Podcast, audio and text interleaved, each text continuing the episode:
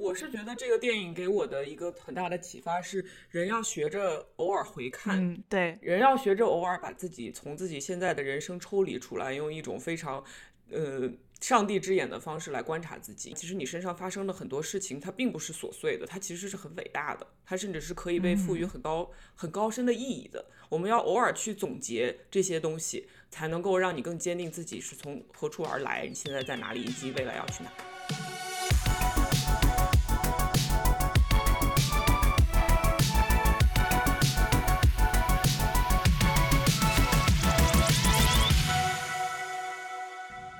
畅谈荧幕中的镜像世界，治愈疲惫当代生活。欢迎收听流行文化播客《疲惫娇娃 Cyber Pink》，我是花匠。然后这期和我们聊天的还有疲惫娇娃其他几个娃。大娃开始。大家好，我是小兰。大家好，我是一方。大家好，我是小杨。对我们今天是录一期这个紧急节目，是因为我们上周都看了《Past Lives》。然后这是新锐导演 Sling Song 的首部长篇处女作，然后也是啊 A 二十四制作的。这个故事讲述了童年时期的这个 Nora 和她的青梅竹马 Hanson 因为家庭的原因分开二十年后啊在异地相遇的情节。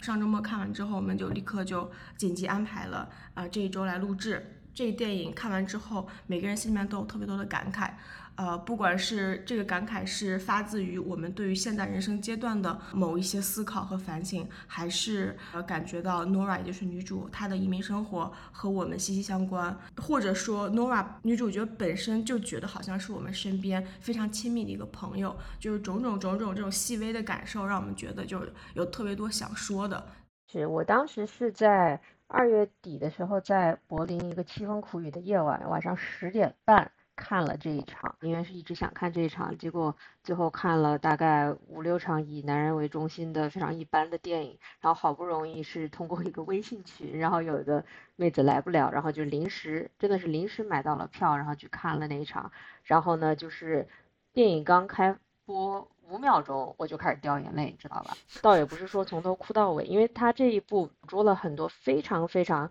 细微的那种内心的波动。然后呢，这种细腻的情感，然后我觉得整个故事也讲得特别特别好。然后呢，我第二次哭的比第一次还要厉害。一方刚刚说到动情之处，脸上的化妆棉直接掉下来了一 片，直接掉下来了，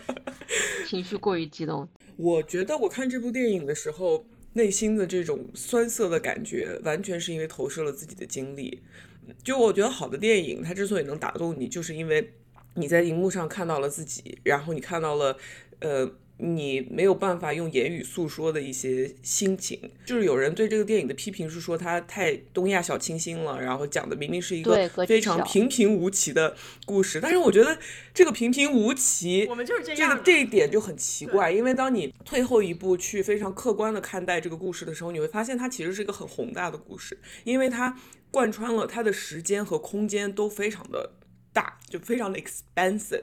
他的时间是从十二岁到二十四岁到三十六岁，每一个轮回就每十二年的这一个轮回，人都会变非常的多。然后，但是你在当当时你是感受不到的。空间上来说，它从首尔到纽约，其实是从一个都市到另一个都市。但是三十六年前的那个首尔和现在的纽约，它在一个移民故事上，它是两个完全不同的城市。所以说，女主的家人当年离开首尔是为了给自己，她父母给自己的孩子一个更好的未来，我是完全可以理解的。不是说我们现在看看纽约，再看看首尔，觉得哎呀都差不多呀，你其实可以一个飞机你就回去了。就所以她的这种无法跨越的时间和空间的鸿沟，在。娓娓道来的故事里面体现的很准确，所以这是我觉得他非常打动人心的一点。无无法跨越的鸿沟这件事情是非常非常重要的，因为他要回去的是，他可以回到首尔，但他回不了二十四年前的那个首尔。但如果他想要了解他自己，他就必须回到二十四年前这个首尔。就是我我出来之后，我就抓着所有人的手，我说这个这个故事就像一个你认识的朋友给你讲的这么一个事情，就是这里面所有人我们都认识。而且我一开始想是可能是因为我们都是牙医，然后我们有生活在纽约，然后后来发现不是的，就很多人看到这个电影都有这种非常非常非常亲密的感觉，因为这个故事讲的就非常的好，它看起来是一个很松散、很轻松的散文，但它节奏非常非常的紧凑，甚至有的部分让你有一种看悬疑剧的感觉，就是 Were they or were they not？就大型剧透，我我建议大家还是要去看一下这部电影，再来聊，再来听，因为就是它的，尤其是它的结尾，我们会讲到结尾。我觉得它这个结尾的处理，对于这个电影，它可以说是一个悬疑了。就是这个女主会最后做出什么样的决定，这件事情非常非常重要，她处理的非常非常好。如果你现在你觉得你的人生平平无奇，然后你想要感受一点什么，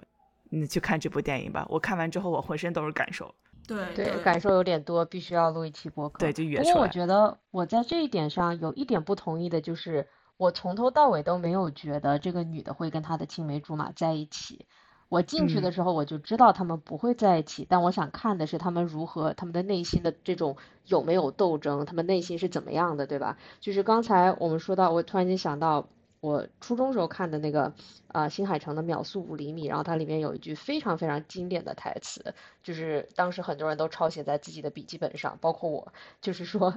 他有一句话说是横亘在我们面前的是沉重的人生和漫长的时间，让人望而却步。所以他其实讲的就是这么一个故事。对我，我觉得对我来说，这个悬疑不是说他会去，他会买一张机票就抛下自己在纽约的生活，跟这个跟这个人走了，就是这个方向。是不会发生的，但是他他对于自己的人生做出一个什么样的决定，就是他最后我是谁这个决定，他该呃这个问题他该如何回答，这个对我来说是一个悬疑，而且就是导演也确实是在最后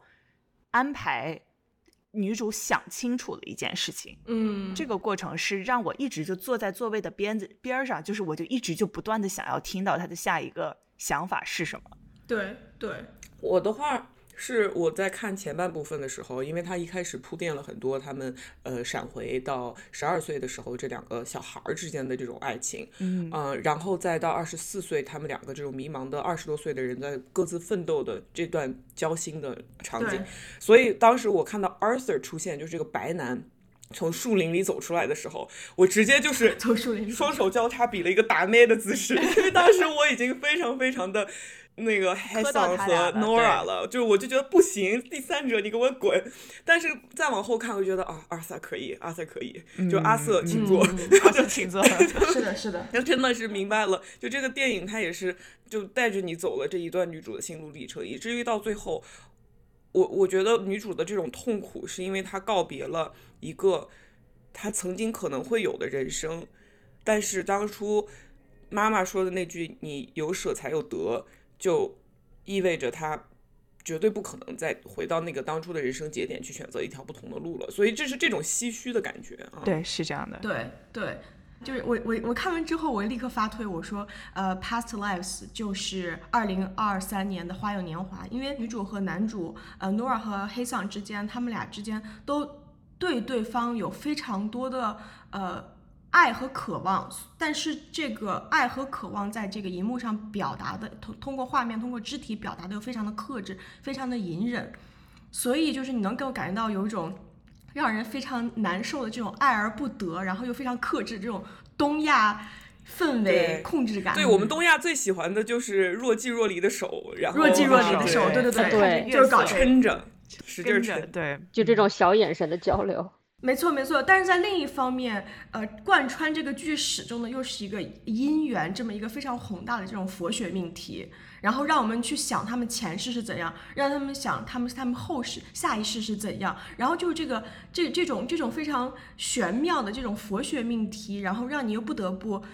把这些细微的情感，把这些细微的克制的隐忍。把它缩小，然后你再从一个非常宏大的一个轮回的这种这种视角去看，所以我就觉得这个这个非常的巧妙。是的，是的，对，是。但他又没有说很宿命论，因为包括就是 Nora 在和 Arthur 讲说，哎，姻缘这个东西啊是什么什么意思呀？怎么怎么样？说什么前世今生怎么怎么样？然后 Arthur 问说，那你就他们俩刚认识的时候，Arthur 就问说，那你信这个吗？他说。哦，没有，我们只是就是啊，我们是想要跟别人调情的时候才会这么说。就他相信，可能姻缘会把不同的人带来一起，但是最后决定他的人生的还是他自己。所以我特别喜欢这一点。嗯，对，是的。我们要不要聊一下这几个演员的选角？太妙了，太妙了，太妙了！我觉得，尤其是黑丧的选角非常的妙，因为我甚至就觉得。就是这个卡斯可能就是找黑相这个人的时候，可能就是把二十部韩剧先给他过抓来，然后说 OK，就就照着这二十部韩剧里面的这个标准的男主角去给我找出来这么一个人，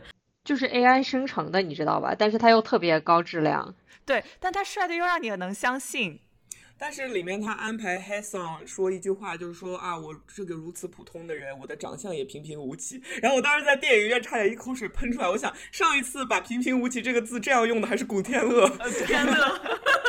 没有，但是就你知道吗？他其实不是韩国土生土长的演员，他出生在德国。所以他讲着一口流利的英语、流利的德语、流利的韩语，呀，就他这个人非常的神奇，非常神奇，平平无奇，平平无奇。所以他电影里面的那个英语讲的破破，就是讲的非常支离破碎、支支破破的那种英语，其实都是装出来的，都是而且他的这个支离破碎的英语，特别像一个韩国土生土长的、受过教育的人说的英语。对对，就是那种四级。过了，但是六级没过的一个状态。哦 天哪，太精准了！就是主要是，我就觉得这个人 你认识，但你不认识。嗯，是的。然后，然后最好笑的就是他帅到什么程度？我觉得，因为一般的那种这种爱情剧里面，男女主角的长相就高级一点的爱情剧，他会承认这两个人都好看的不是普通人，对吧？然后不高级的，他就完全忽略这一点，就仿佛大家看不见安妮海瑟薇是世界顶级大美女走在街上一样。但这个里面，他用一种更高级的方法，就是他用一个眼神传达了哦，我们都不是瞎子，我们知道 h a s o n 真的很帅。就是 Arthur，就是这个 Nora 的现在的老公，第一次看到 h a s o n 的时候的那个那个表情，一口气。就就是当时是倒吸口气，然后有点自嘲的笑了一下，意思就是哦，天爷你在耍我吗？就是为什么我老婆的青梅竹马会帅成这个德行？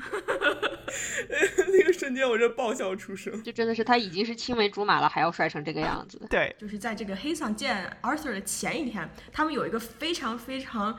情节不是 intense，但是画面非常 intense 的一段散步。然后这段散步应该是他们二十年第一次见面，然后在这个就是应该是 Dumbo 那边吧，就你能看到布鲁克林大桥的那那个地方。他是在对对 Dumbo 那边。我我当时特意注意到的整个节奏，然后整个的这个音乐的这个把握，我突然发现后面那个音乐其实是一个非常非常呃那个节奏非常紧张，然后有用很多大提琴的那种音乐。然后我突然意识到了，说为什么我的整个人的情绪被操纵的，让我觉得有点呼吸不上来。因为我就真的看到他俩在荧幕上，然后相互对视，然后相互问彼此的问题，然后呃问彼此的过往，然后他们开始说自己的过往，说自己现在情况的时候，我心已经快跳出来了。然后我说，哦，原来是音乐在操纵我整个整个人的这个情绪。大提琴张力，对对，这张力张力非常强。他那条路我走过，其实很多遍，就是从布鲁克林大桥，你他是从桥上下来，正好走到那个走到那。个旋转木马，然后往远走，他又走回来，所以就是这个电影跟的空间的处理和时间的处理真的非常，就是它包括它这个音乐的处理，它的对话的节奏的处理也好，都让你觉得这两个人在一起的时间特别漫长，但是特别漫长，但是又不够，就是对，就感觉他们俩好像就是在走路的时候，感觉他们有全世界的时间可以慢慢了解彼此，但是你又觉得这个人马上就要走了。就就这种紧迫感和松散感是是一直这个张力是一直在的。对，并且我这次第二次看的时候，我发现就是他们在旋转木马那儿的时候，你看着背景的那些群众演员。全都是一对儿一对儿一对儿一对儿的，就那个地方，我有一次跟朋友去散步，同一天下午有三对人求婚，你知道吧？就是这是这么一个场景，就所有去拍什么结婚照、求婚照，所有的人都是在那儿拍的，包括我也是去那儿拍的，所以就是，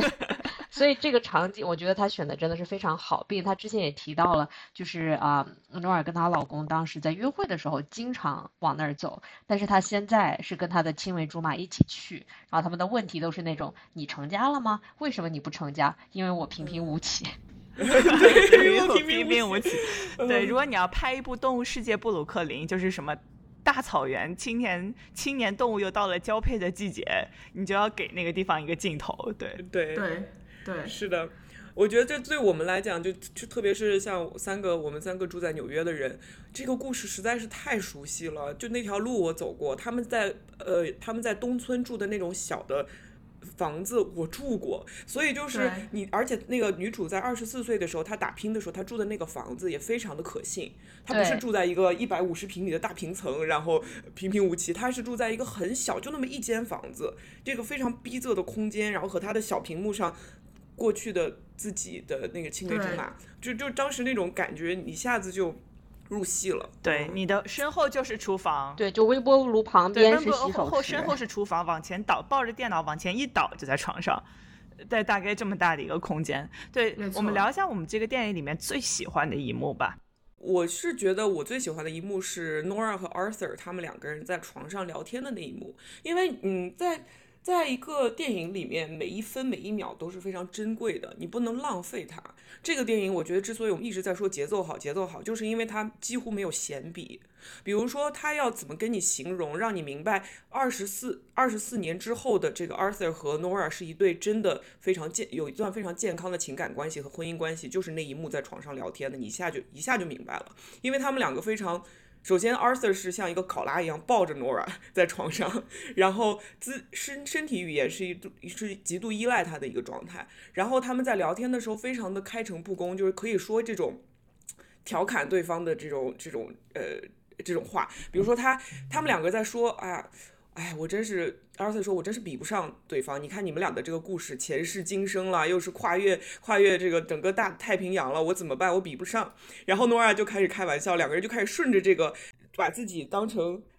剧中人的这种对方的呃命运角度啊来讲这个故事。然后这个同时，其实他又有一种就是这个表演者开始突然观察自己。用看待故事里的人物的方式来形容当下以及过去的人生，这一点非常非常的布莱希特。他之所以会这么做，是为了让你突然作为观众抽离出来，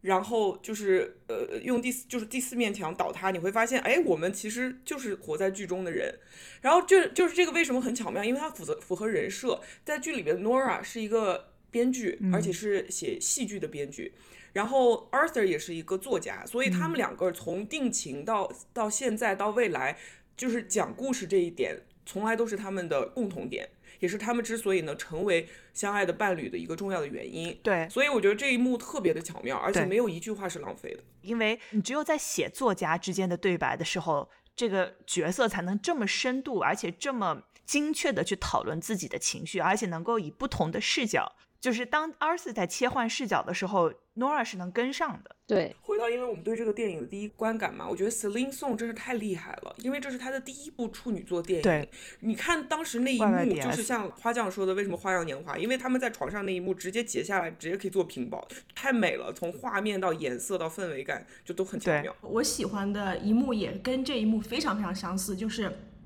Nora 在和黑桑第一次算是这个呃见面，或或者是约会完毕，见了一个屋里的人，见到一个屋里这见到一个屋大帅里的人逼以后，对然后 Nora 回家，Nora Nora 有点失魂落魄的回了家，然后就是就是韩国荷尔蒙，然后自己洗刷了一一整个下午，然后回到家之后。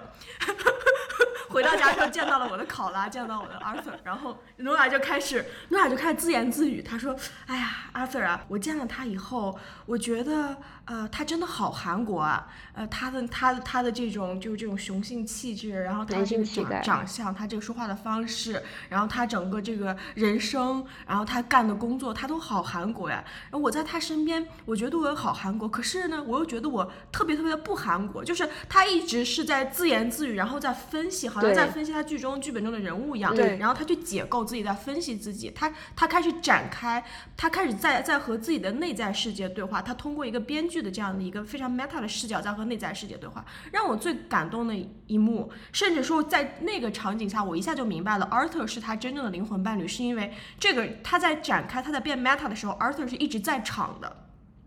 而 Arthur 的这个在场感嗯就证明说，Arthur 一直是 Nora 内在世界当中的一个人，是是和 Nora 一起，是和 Nora 一起能够去抽离现实，变成一个 meta 的这么一个呃编剧视角的这么一个人。从这一幕来说，我立刻就确定了，我说 Arthur 是一个能够能够穿透 Nora 内心的呃以及 Nora 内在世界的。一个伴侣，而而黑桑只不过是 Nora Nora 那个故事线当中的一个 NPC 一个角色。对，我觉得你说的特别对，他而且我觉得一个人他这段关系要足够稳固、足够健康，你们要彼此信任到一定程度，他才能够在 Arthur 面前这样絮絮叨叨的开始观察自己，以及说，哎呀，你就是我在他面前突然变得如何如何了。就你想象一下，如果他们两个的关系不是这么健康的话，其实我觉得。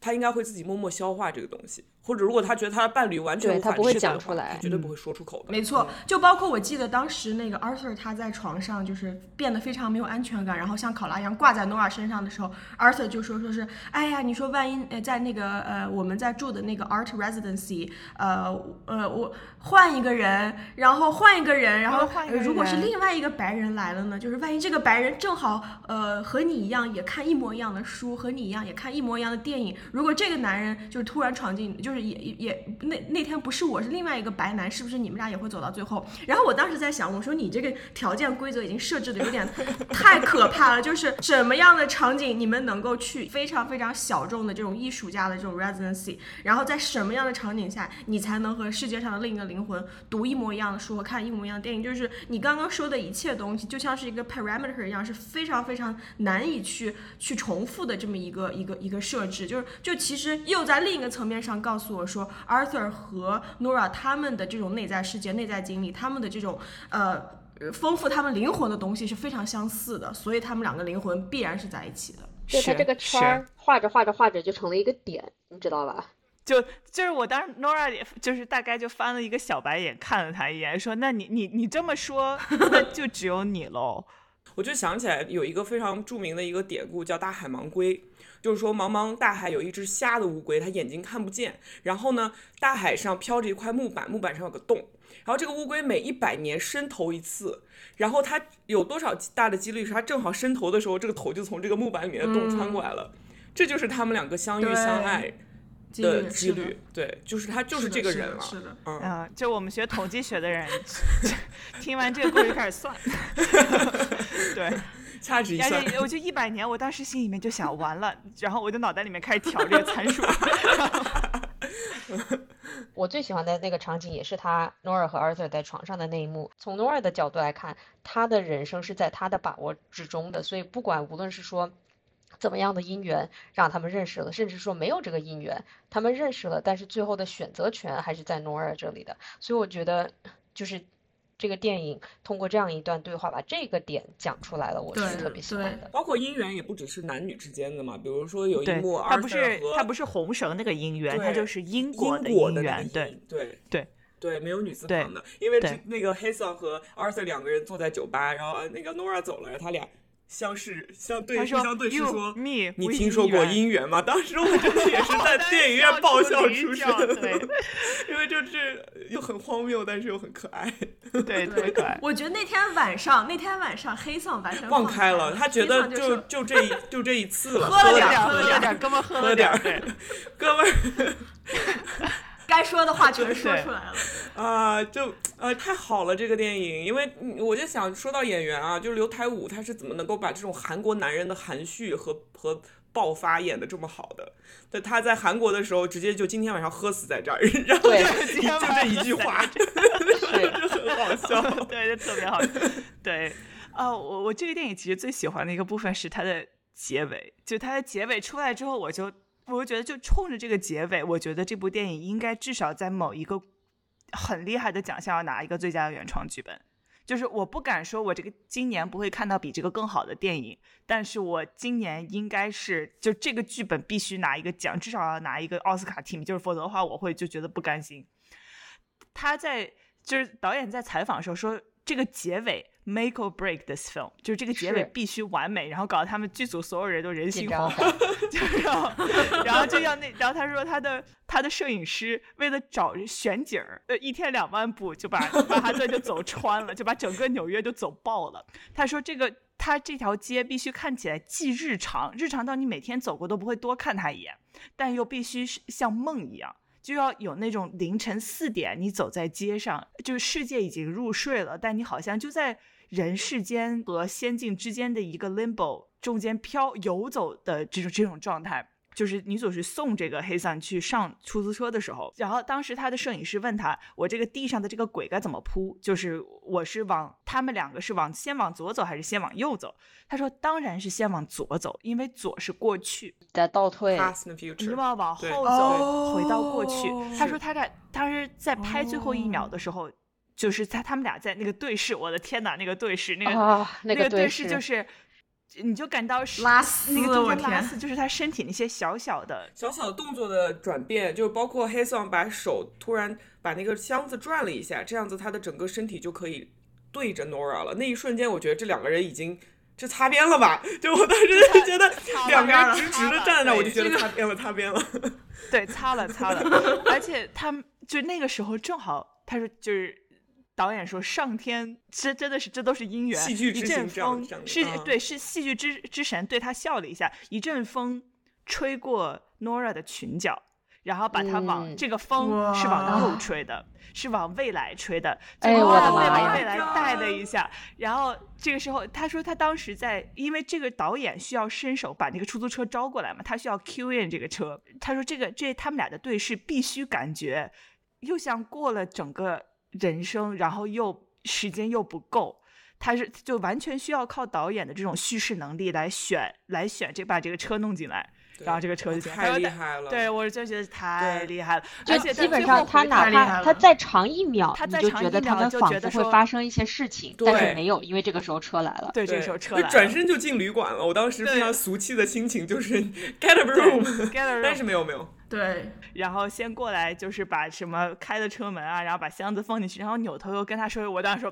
啪卡萨布兰卡，对，卡就是这萨布兰卡当代卡萨布兰卡，我说卡萨布兰卡来了来了来了，然后他说了一个大概就说了一个就是我们来世，就我们现在是不是也已经在以后的嗯对来世，对对。我们来世再见，对。就是这样的一个一个一个结尾，就是他这个来世是真的要等到生命结束，还是要等到四十八岁？就是我们是不知道的。但 Nora 也不知道，但日子还要过。就是你现在是的现在他对于自己的人生做了一个这样的决定，然后包括呃，他最后 Arthur 向右开车，就 Nora 是向右走回了自己家，哇哇大哭。呃，黑桑也向右开车，完全进了一个不同的景。他向右开车回到呃去机场，就是完全这个世界完全打开了，我们又到了一个好像更空旷的、更开放的一个环境里面。就是黑桑的未来会带着这一次相遇的这些一些给他的一些信息和给他的一些了对于自我的了解，他会回去过他自己的生活。是的，是的，是的。没错，没错。我我有好的镜头语言就是有这种感染力，因为当时就在听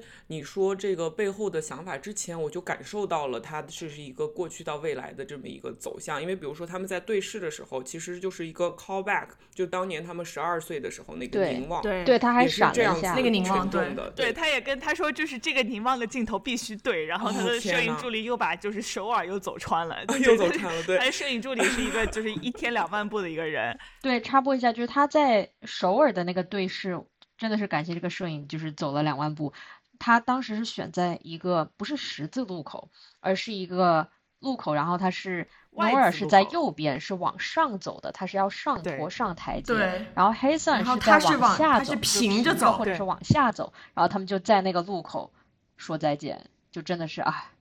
哎，我我我突然又想到寄生虫，就是你你住多高是跟你的阶层是有关的。其实我觉得在某种程度上来说，就是黑桑和 Nora 他们之间的这种擦肩而过，因为移民过擦肩而过，其实是跟阶层也有一点点关系的。就比方说黑桑当时去上海，他是要讨生计、讨生活的。而呃，而 Nora 去纽约去呃学编剧、学戏剧，她是为了追求自己的梦想的。所以我觉得这两个人擦肩而过，也有一些就是注定的一些阶层和经济上的一些原因。对。但是你说寄生虫就把这个事情就摁得很重，然后就把你死死的摁到脑子里面，他这个就轻轻的对他这轻轻地里他擦了一下，对对对你知道，你懂，你当时一看你就知道了，对对你一看就知道，特别是你看到 Nora 家和嗯黑桑家，你一下就懂了。对对，我同意，而同意且就是，而且就女主，一方面是她自己的阶层，一方面她自己就是女主的名字 Nora，Nora 就是娜拉，她就是注定要走，她注定会选择她自己。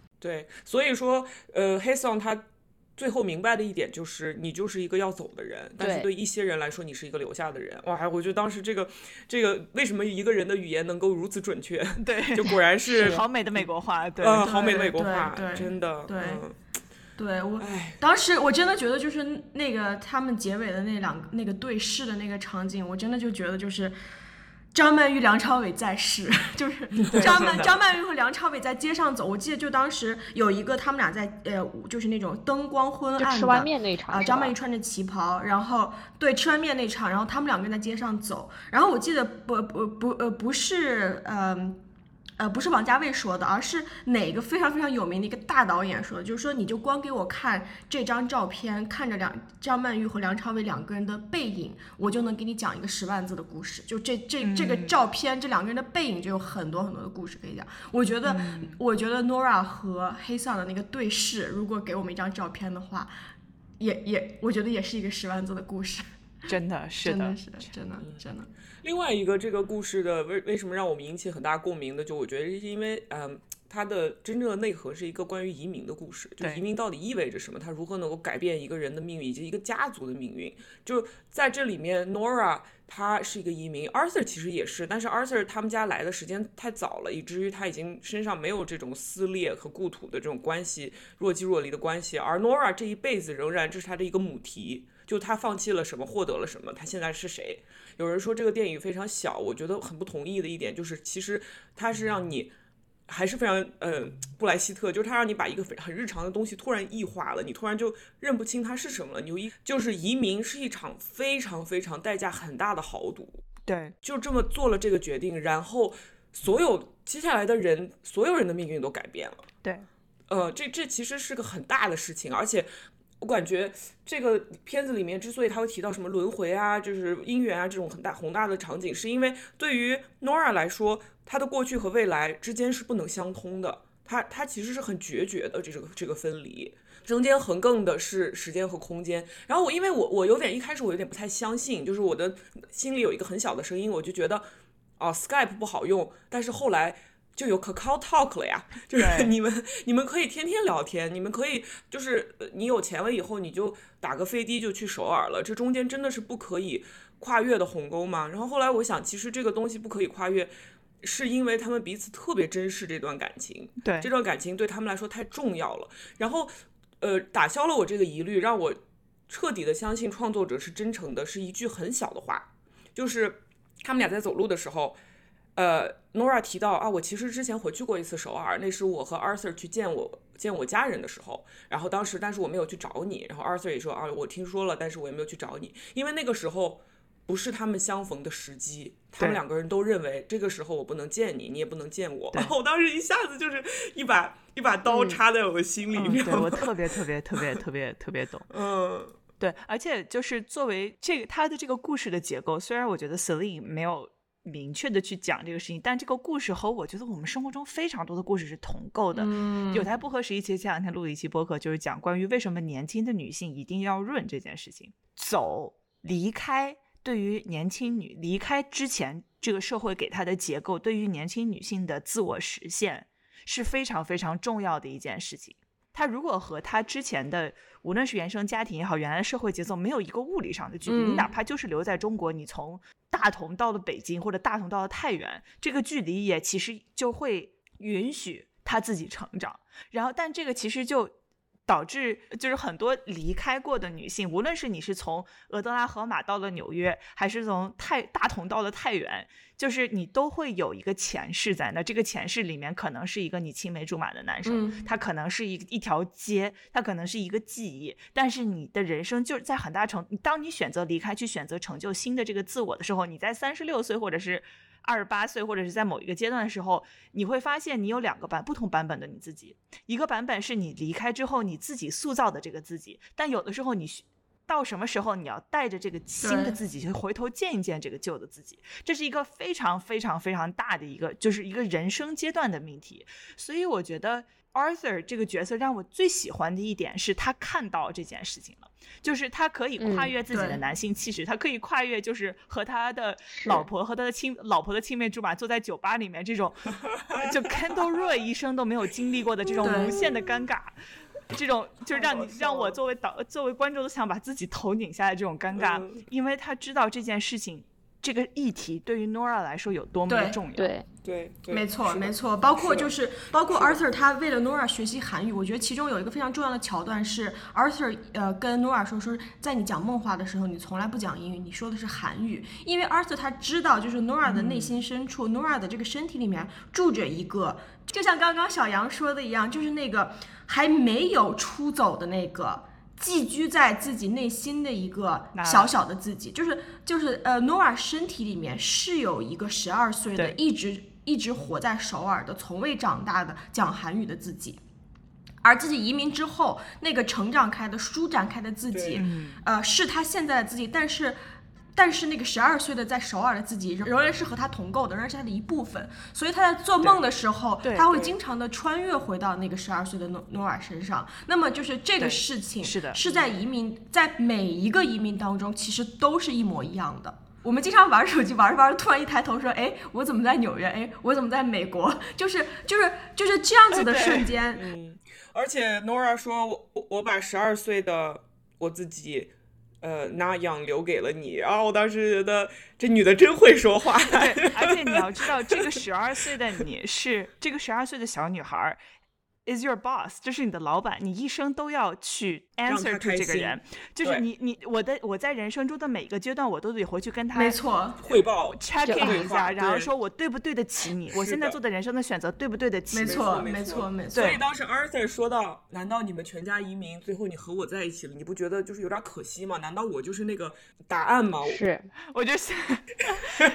然后 Nora 就也很很好笑，他一一下就捕捉到了这个问题里面的荒谬之处，意思就是呀，和你没关系，和你有关，但又没有关系。没错，嗯没错，我我觉得一个非常健康的跨文化的恋爱和婚姻是说，这两个人都承认其中一个人身上有一部分是另一个人永远无法企及的，而且这个这件事情的存在不会让那个被关在门外的人感受到一种嗯、他会感受到一种渴望，但不是一种恼羞成怒。因为最不健康的跨文化婚姻是恼羞成怒，我是见过这样子情侣的，就是这个白人男生想要规训这个亚裔女生，觉得你为什么和我不一样？你应该更像我一嗯一些，你身上这些我不懂的地方，你就把它改掉。然后处在这样子的一段关系里面的人，他的权力结构非常不平等，本来就已经有男女之间的不平等了，又有历史上几百年这样子累积的这种白人和亚裔女性之间的这种权力不平等，所以。而最健康的就是 Arthur 和 Nora 的这种。Arthur 去学韩语是因为他真的想学，他他爱这个人，他就想要了解这个人的全部，即使他没有办法了解，永远被关在门外。就是你的梦话我也听不他也懂，他也接受，而且这种渴望永远是这种若即若离的一个渴望，永远是他。就是他这这段感情里面的一个让他觉得很珍贵的东西，对，嗯，对，因为他说到一句话，就是你让我的世界变得更大了，这是一个非常非常好的嗯态度。觉得这个电影就特别成年人，就是这里面所有嗯人的爱情观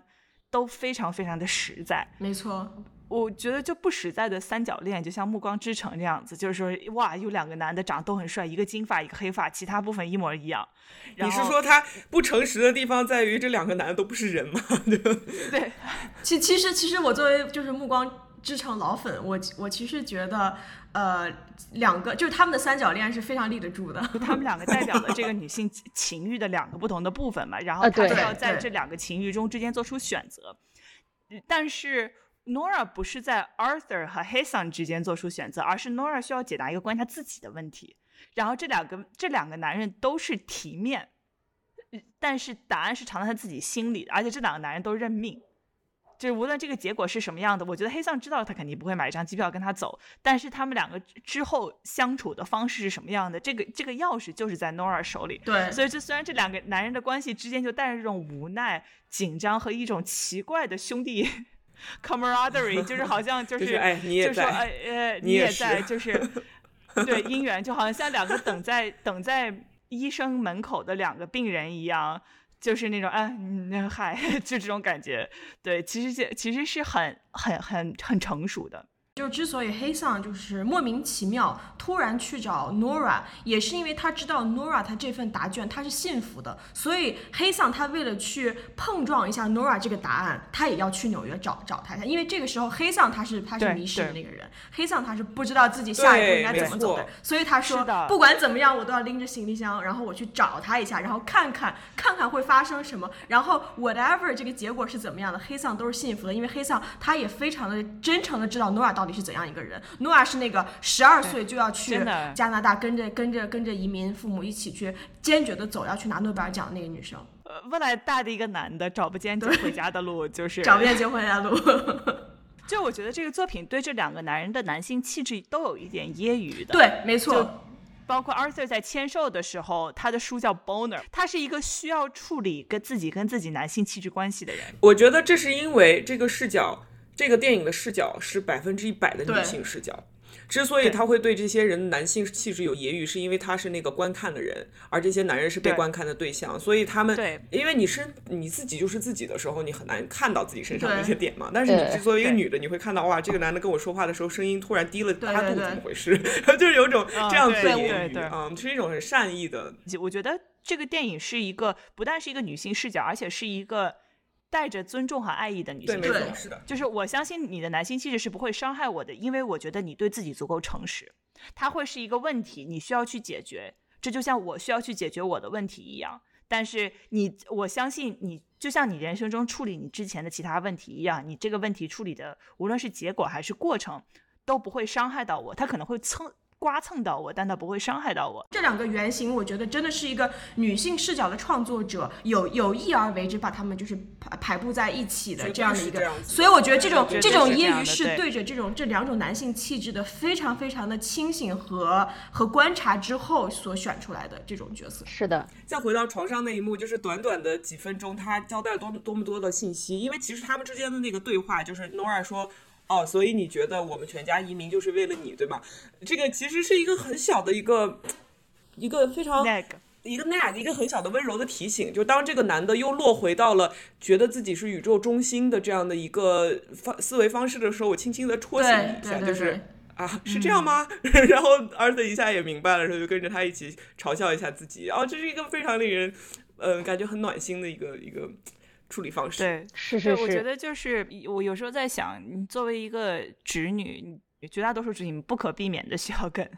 顺性别的男性有浪漫关系。我觉得他是这已经是最好的结果了，在一定程度上，就是对方你找到的这个对方是对于自己的男性气质可能带来的对他自己的好处和他自己带来的坏处和他身边人带来的好处，身边带来的好处都有非常清晰了解，并且愿意去花时间和精力去处理和并且和能跟你坦诚的沟通，就这件事情，我觉得，而且我看到黑桑，就是怎么讲呢？我就觉得 I can't trust this man，呃，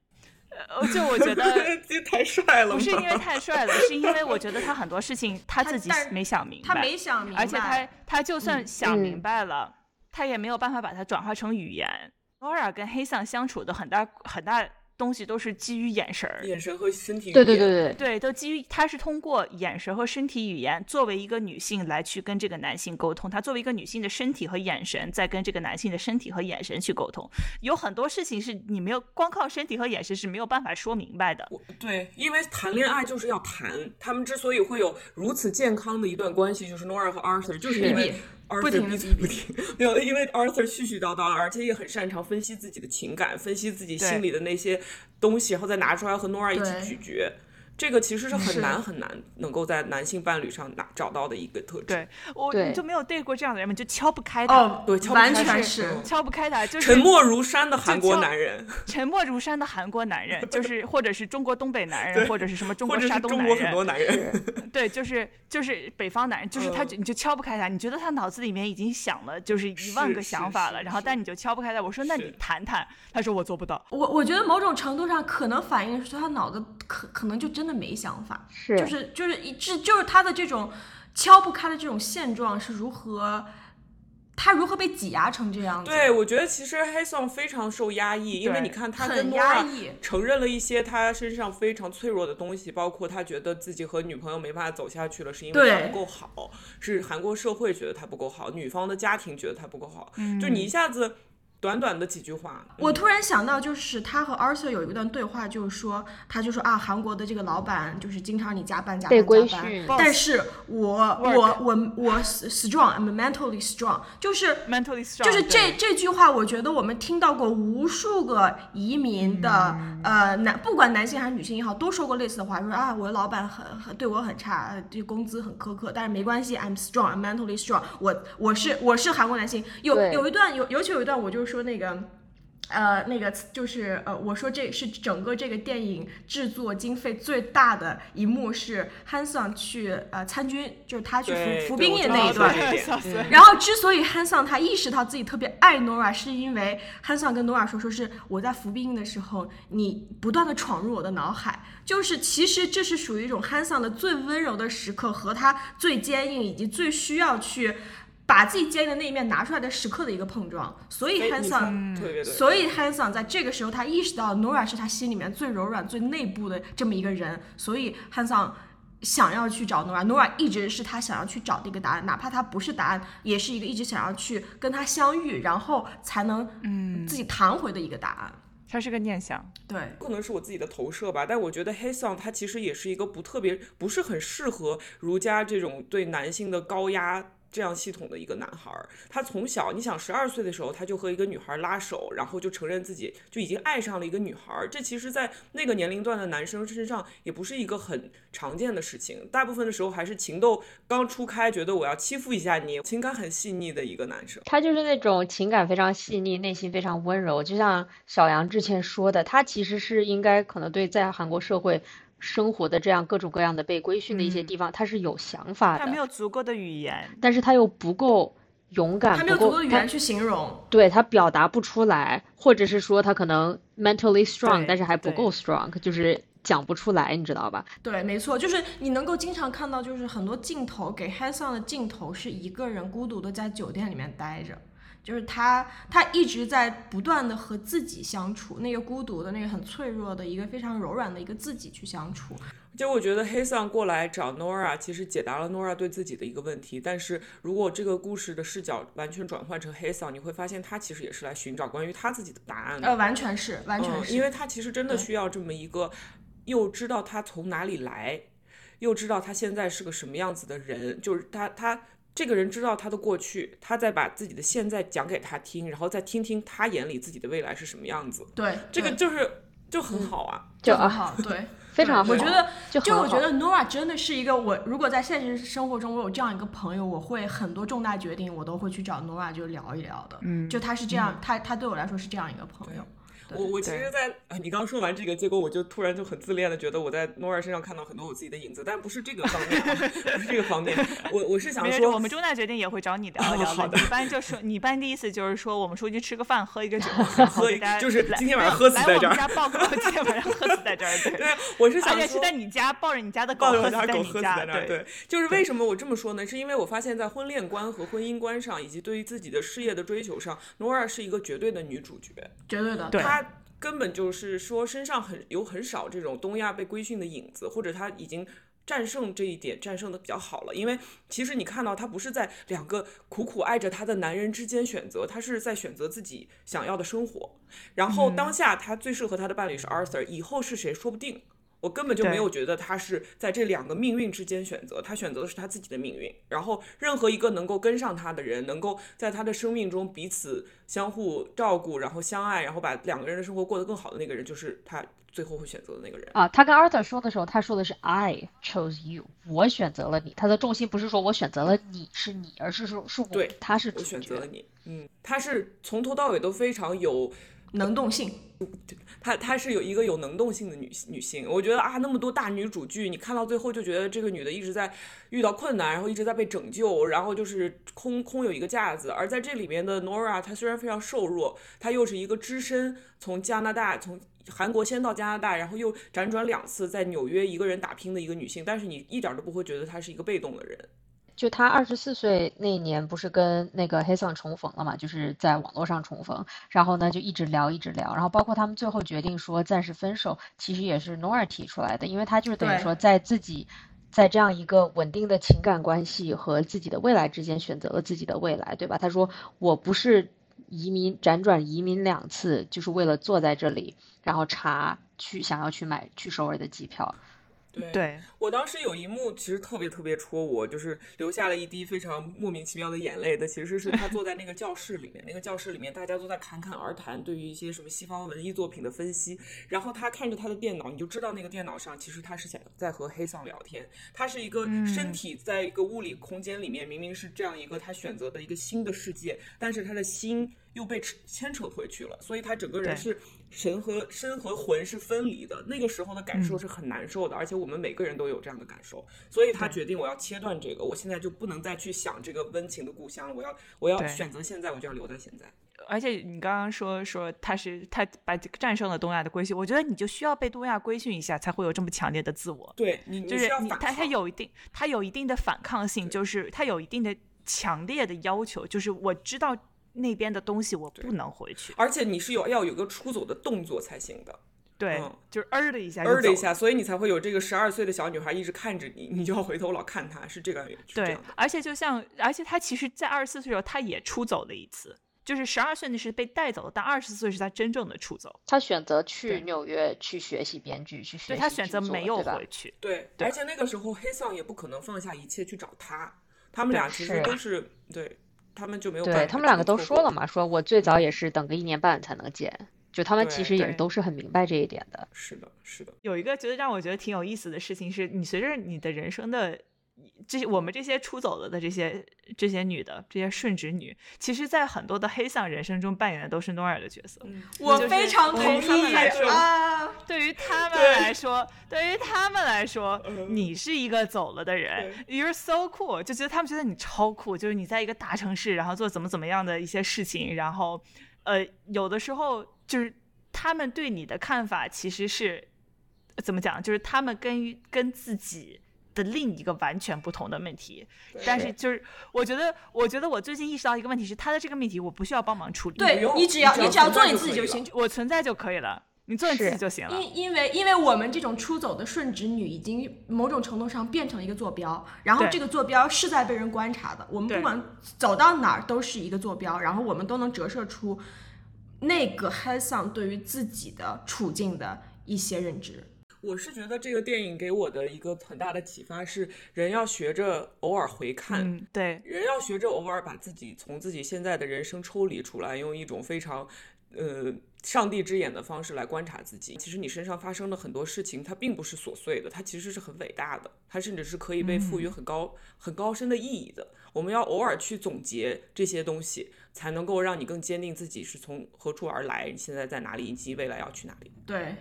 对，是的，我们要经常走回那条凌晨四点的街上，然后往左走，往左看看，往右看看，然后看看就是这个我们的人生的时间轴，然后定定位到此刻，定位到当下，然后看看过去有多少种种诠释的可能，和未来有多少种演绎的可能。对，但我们现在的这个人生的这个阶段，凌晨四点根本不想 走在街上，凌晨四点在床上。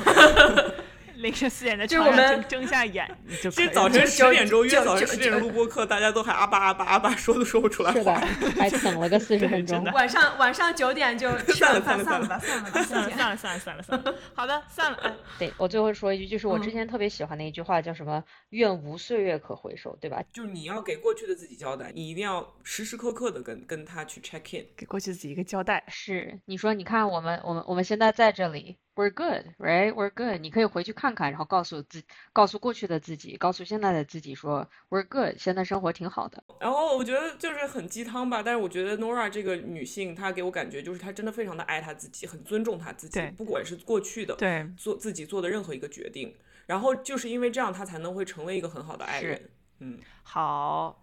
好的，行，那我们今天就。好的，暴力结尾，暴力结尾，嗯，拜拜。愿无岁月可回首。我觉得一方把所有的小本本都拿出来 了，就是初中的时候抄的所有的。初中，初中十十二岁的。为什么我初中的时候抄的都是五月天的歌词？